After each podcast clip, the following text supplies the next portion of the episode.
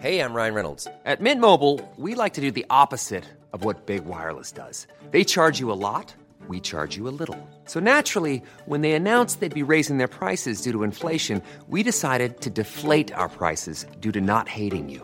That's right. We're cutting the price of Mint Unlimited from $30 a month to just $15 a month. Give it a try at mintmobile.com slash switch. $45 upfront for three months plus taxes and fees. Promo rate for new customers for limited time. Unlimited more than 40 gigabytes per month. Slows. Full terms at mintmobile.com.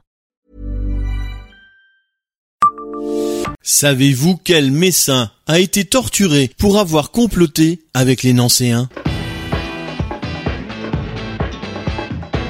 Bonjour, je suis Jean-Marie Russe. Voici le Savez-vous Metz Un podcast écrit avec les journalistes du Républicain Lorrain. Dans le livre Les Parèges au cœur de la République messine, les historiens Mylène Parisot et Julien Trapp relatent la trahison de Jean de Londremont. Le 10 décembre 1491, il y a 530 ans jour pour jour, ce magistrat de la ville libre de Metz était jugé pour avoir comploté avec le duché de Lorraine. S'il savait les tortures subies par Jean de Londremont à l'endroit même où il mange, les clients attablés, place de chambre, auraient sans doute du mal à terminer leur repas. À la fin du XVe siècle, Metz est une ville autonome du Saint-Empire romain germanique dirigée par plusieurs grandes familles historiques. La cité commerçante est alors convoitée par le duc de Lorraine établi à Nancy. Entre 1428 et 1473, les soldats du duché tentent par trois fois de s'emparer de Metz, sans succès. Fin 1491, le duc René II décide, comme ses prédécesseurs, de s'attaquer à la pucelle inviolée.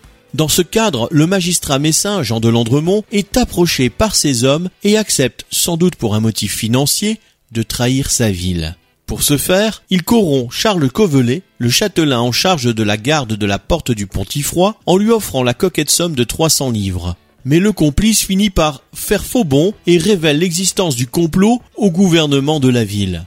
Les jours de Jean de Londremont sont comptés. Le 10 décembre 1491, le notable est jugé au palais des 13 face à la cathédrale. Déclaré coupable, il est condamné à mourir dans d'atroces souffrances. Place de chambre, à la vue de la population. Une fois émasculé, il est étranglé très progressivement avec une corde grâce à un système de contre-poulie. Il est ensuite éviscéré, puis survient le coup de grâce. Son cœur est arraché. Mais les autorités messines ne s'arrêtent pas là, à en croire les chroniques de l'époque. Pour l'exemple et afin de prévenir de nouvelles trahisons, le corps inerte de Jean de Londremont est décapité et ses membres sont découpés. La tête du magistrat est alors enduite de fer blanc pour éviter qu'elle ne pourrisse trop vite, puis est placée sur un épi de fêtage tout en haut de la tour du Pontifroy.